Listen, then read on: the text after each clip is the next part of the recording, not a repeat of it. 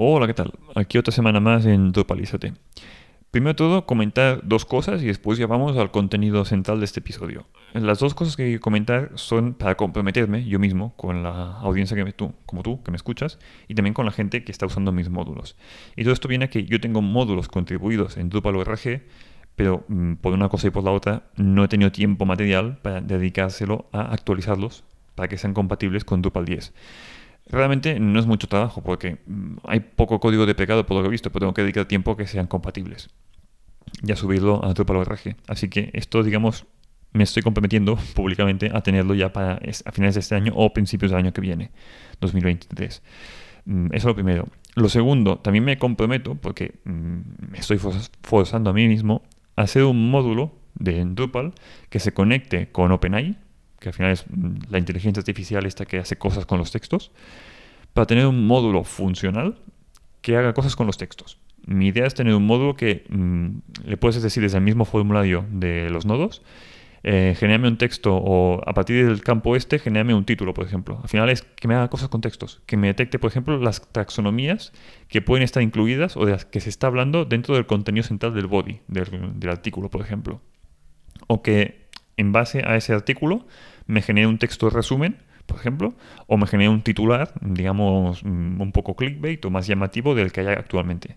A fin de cuentas es con el contenido que ya está creado en la web, reutilizarlo y generar cosas nuevas o modificaciones del contenido existente. He hecho pruebas manualmente con GPT-3 y con ChatGPT y algunas me han gustado mucho y al final esto si se publica y más gente lo empieza a usar, yo creo que ahorra mucho trabajo. No va a sustituir un trabajo de una persona humana realmente, sobre todo si es una persona humana bien formada y que sepa redactar bien, pero puede ahorrar mucho tiempo. Así que también es una forma de, bueno, yo mismo lo voy a usar como herramienta y aparte me sirve como portfolio de y estoy haciendo cosas con la IA y aparte las contribuyo de forma gratuita en Drupal.org. Así que esto, es un, me estoy comprometiendo. Eran las dos cosas que quería comentar hoy. Y ahora sí, el contenido central de este episodio. Como habrás visto en el título, voy a hablar de lo que es la nueva versión de Drupal 10, que ya se ha publicado, se publicó hace dos días, y también la última versión de Drupal 9, la 9.5. Mm, primero todo es la 9.5, o sea, la última versión de Drupal 9 y la primera de Drupal 10 vienen a ser lo mismo. A grandes rasgos son lo mismo, lo único que en Drupal 10 se ha eliminado el código obsoleto. Hay alguna cosa más, pero digamos que a grandes rasgos básicamente es eso. Es lo mismo que pasó con Drupal 8, la última versión, y la primera de Drupal 9. Eran exactamente lo mismo, pero la, de Drupal 9 en su día pues eliminó el código obsoleto que existía en Drupal 8. Básicamente es, es que es exactamente lo mismo. Eso significa que actualizar de Drupal 9 a Drupal 10 sea igual de fácil que lo fue en su momento actualizar de Drupal 8 a Drupal 9 digamos es una actualización menor, si tienes todo el código, todos los módulos contribuidos y, los módulos custom mm, compatibles con la actual versión. Si tienes algún módulo que esté usando código deprecado de hace meses o años, pues se tiene que revisar que ese módulo sea compatible. Mm, la mayoría de módulos contribuidos lo van a hacer, si no lo son a día de hoy, lo van a hacer en pocos meses. Y si no, pues mm, va a tocar revisárselo y hacer un parche sobre ello, ¿vale? Em, ¿Qué más? Después, cosas, novedades que hay en esta última versión de Drupal 9 que también están en Drupal 10. Primero todo, ya hay soporte, bueno, más que soporte, es que en Drupal 10 se recomienda usar eso, soporte para CK Editor 5. En Drupal 9 tenemos CK Editor 4 y CK Editor 5 actualmente. Mm, si quieres usar CK Editor 5, ya está en versión estable en esta última versión de Drupal 9.5. Lo único que tienes que hacer es activar este módulo, configurar los formatos de texto para que usen este nuevo módulo y después desactivar el módulo Editor 4. Visualmente las diferencias, mm, a ver, sí se nota un poco que es distinto, quizá un poco más moderno visualmente, pero hace exactamente lo mismo que hacías antes. Al menos lo poco que he testeado yo, el editor de contenidos va a ser exactamente lo mismo. Una cosa a tener en cuenta de esto es que Editor 4 deja de tener soporte en noviembre del año que viene. Básicamente tenemos más o menos un año, un poquito menos, pero más o menos un año, hasta que Editor 4 deje de tener soporte. Es uno de los motivos por los que Drupal 9 deja de tener soporte también por esas mismas fechas, porque dependemos de CKITOS 4. Por eso en Drupal 10 ya no se usa ese módulo y se usa CKITOS 5. ¿Qué otras cosas han cambiado también con esto? Em, tenemos que, por ejemplo, tenemos el tema, bueno, es que no es un tema, es la generación de temas a partir de StarterKit, en vez de usar temas base como el tema Classy, que es lo que teníamos en, en Drupal 9. En Drupal 10 el tema Classy y otros temas del code, como son el 7 y otros, mm, dejan de existir. Seguían pudiéndose usar como módulos o temas contribuidos, ¿vale? Pero dejan de estar directamente en el code. Mm, tiene sus ventajas y desventajas. Yo creo que es bueno, porque al final es un código que en muchos casos, por ejemplo, el tema Starter Kit, eh, perdón, el tema Classy, en muy pocos sitios yo lo he usado como tal. Y el tema 7, si tú realmente no usas y usabas otro, pues tampoco tiene mucho sentido que esté allí ocupando espacio. Em, después, aparte de temas, también hay lo mismo con módulos, ¿vale? Mm, por ejemplo, eh, bueno, tenemos, eh, de, memoria, tenemos el tema, el Valter Kit, el 7, el Classy o el Stable eh, han quedado obsoletos. En Drupal 10 ya no están. Como digo, los puedes instalar aparte. Módulos había el Aggregator, el Color, el HAL y cuál más había que me dejó alguno. El Quick Edit y el RDF, creo que eran, si no me dejo ninguno más. Básicamente son módulos que se ha visto en la comunidad que se usan en muy pocas webs y que realmente no tienen sentido que estén allí. Así que se han marcado como obsoletos. En Drupal 9 siguen existiendo, pero mm, directamente es que ya no están en Drupal 10. Si los quieres seguir usando, mm, los tienes que instalar aparte, ¿vale? Mm, quizá el Quick Edit en algunas webs veo que se sigue usando, pues yo creo que es porque viene activado por defecto, o venía activado por defecto, pero realmente es lioso para los usuarios, al menos desde mi punto de vista. Así que yo veo bien que los que han marcado como obsoletos, yo creo que sí, que realmente no vale la pena tenerlos activados en webs. Pero bueno, Em, ¿Qué más comentar? Pues mm, creo que poca cosa más. Básicamente nos queda un año, un poquito menos, hasta noviembre de Drupal 9 de soporte. O sea, no hace falta que actualices ya a Drupal 10. Yo te diría de que empieces a mirártelo en plan a principios ya de este año que viene y que a mediados del año que viene, en 2023, ya tengas la web actualizada o a punto de actualizarse. Si puedes tenerlo antes porque es una web pequeña y hay poco código a revisar, perfecto. Pero si es, digamos, una web mm, como Drupal se usa para proyectos muy grandes, pueden ser pues, webs muy grandes, no hace falta tenerla actualizada ya, a día de hoy, ¿vale? Es que lo recalco porque algunos clientes pueden estar preocupados de, ay, ya no sé web. No, no, ese web durante un año entero, ¿vale? Se van a seguir actualizando cosas de seguridad durante un año. No se van a añadir cosas nuevas este año, pero mm, seguridad sí. Si quieres tener las últimas novedades, pues sí que tienes que actualizar cuanto antes a Drupal 10.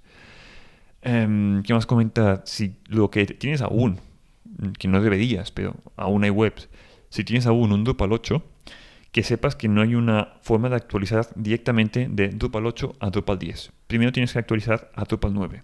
¿vale? Eso significa mm, eliminar el código de pecado de Drupal 8 para que sea compatible con Drupal 9, actualizarlo, actualizar hasta la última versión de Drupal 9 y después hacer lo mismo para actualizar a Drupal 10. ¿vale? Con lo cual va a ser una actualización, digamos, más dolorosa, porque es bastante más larga que si directamente a día de hoy tenías ya un Drupal 9.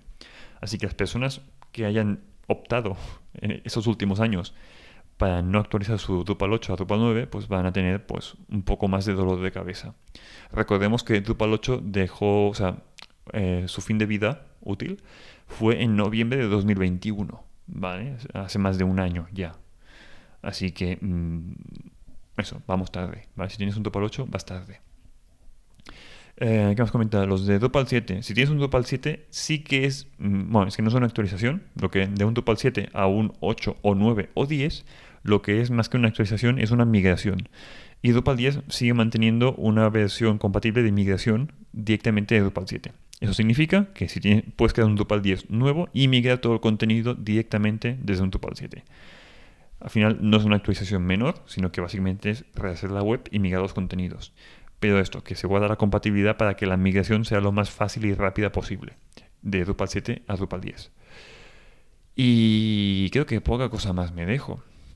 Básicamente, mm, a ver, que Drupal 10 lo han lanzado, tiene cosas muy buenas. Algunas que no he comentado aquí, que aún están, digamos, en beta o no están lanzadas actualmente, pero se, ve, se prevé que las lancen durante el año que viene, son las actualizaciones automáticas, que también me suena que lo comenté en algún episodio pasado del podcast. Mm, eso significa que para webs pequeñas, medianas, puede tener sentido de que la web automáticamente se actualice solita. sin que haga falta que contrates a un programador que te haga el mantenimiento, por ejemplo, mensual. Cosas buenas y malas, que si la actualización falla y te revienta la web, pues estás reventando la web de producción. Mm, cosa que para proyectos grandes o que digamos generan dinero, yo recomendaría pues primero tener un programador y que lo actualice en local o en desarrollo y si todo funciona bien, entonces sí se actualiza en producción. Pero para webs más pequeñas, que parece que Drupal ahora está, digamos, mm, poniendo el foco a hacer la competencia de WordPress otra vez. Así que para webs más pequeñas tipo blogs o esto, al final webs de empresas más pequeñas, puede tener sentido pues abaratar costes y que se actualice de forma automatizada.